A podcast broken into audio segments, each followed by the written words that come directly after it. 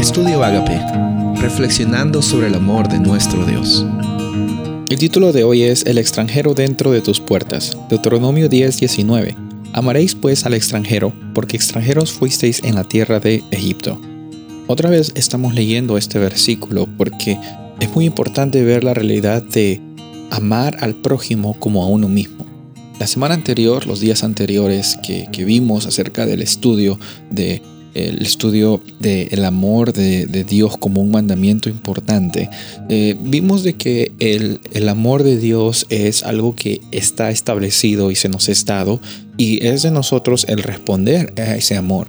Ahora, en estos días, en esta semana, hemos estado viendo acerca de cómo es que al recibir el amor de Dios y al responder a Dios con amor, con amor, también automáticamente estamos también teniendo esta experiencia de compartir ese amor con nuestro prójimo, con las personas que están alrededor de nosotros. El énfasis en estos días ha sido el ver que nuestra realidad no es única, no vivimos en una isla. La salvación no es solo para mí, es para todas las personas. La transformación que Dios ofrece a la humanidad no es para mí, es para todas las personas.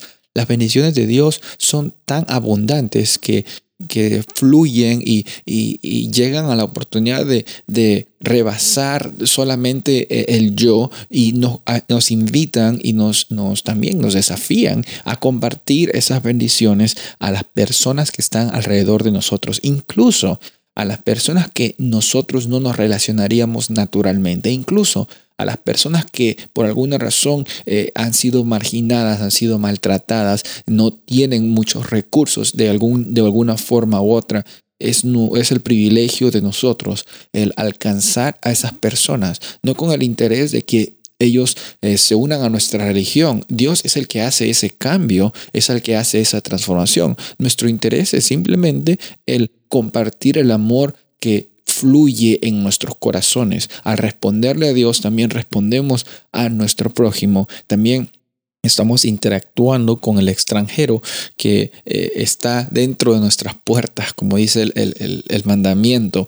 nuestra responsabilidad eh, en este mundo es el ser hijos de Dios, el recibir el amor de Dios, el compartirlo con otras personas sin acepción, sin eh, hacer una diferencia entre categorías de personas, porque Dios no hace esa diferencia.